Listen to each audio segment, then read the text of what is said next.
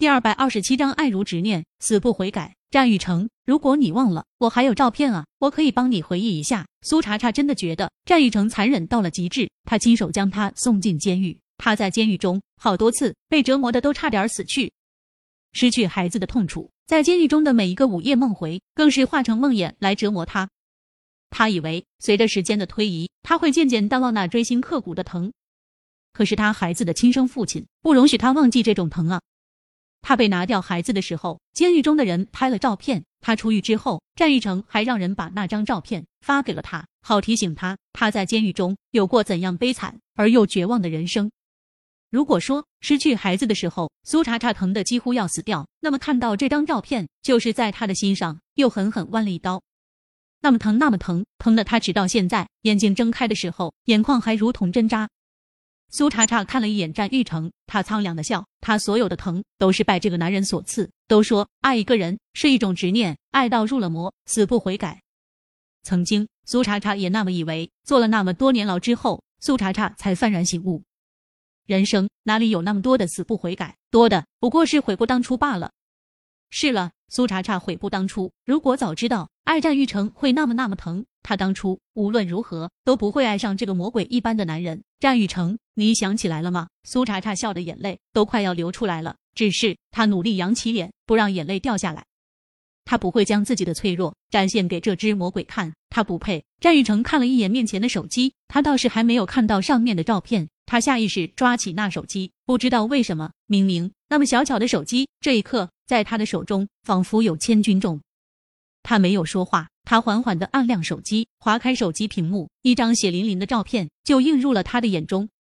战玉成手一抖，手中的手机差点掉在地上。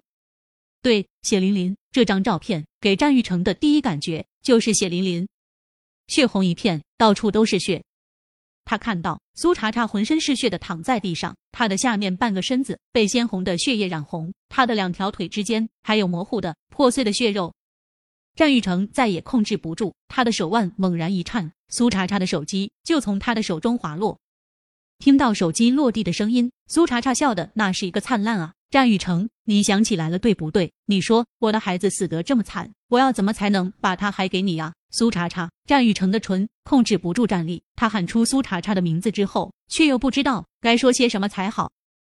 战玉成用力抓了一把自己的胸口，他的心中前所未有的慌乱。他不知道到底是哪里出错了。他没有让人拿掉过苏茶茶的孩子，更没有让人把这张照片发给他。他们的孩子怎么就死了呢？他当初都不知道苏茶茶怀孕了。他不是禽兽，就算是他心冷了一些，要是当初他知道苏茶茶怀了他的孩子，他也不会残忍的将他送进监狱啊。苏茶茶的声音还在继续。战雨成，我的孩子已经六个多月了，他已经成型了，是一个男孩。就算是早产，放在保温箱里面，他也是一条活生生的性命。可是你让人杀死了他，战玉成，你不是人！战玉成，你不是人！这句话好多好多年前，苏茶茶就想说了，现在终于大声喊出来，他的心中前所未有畅快。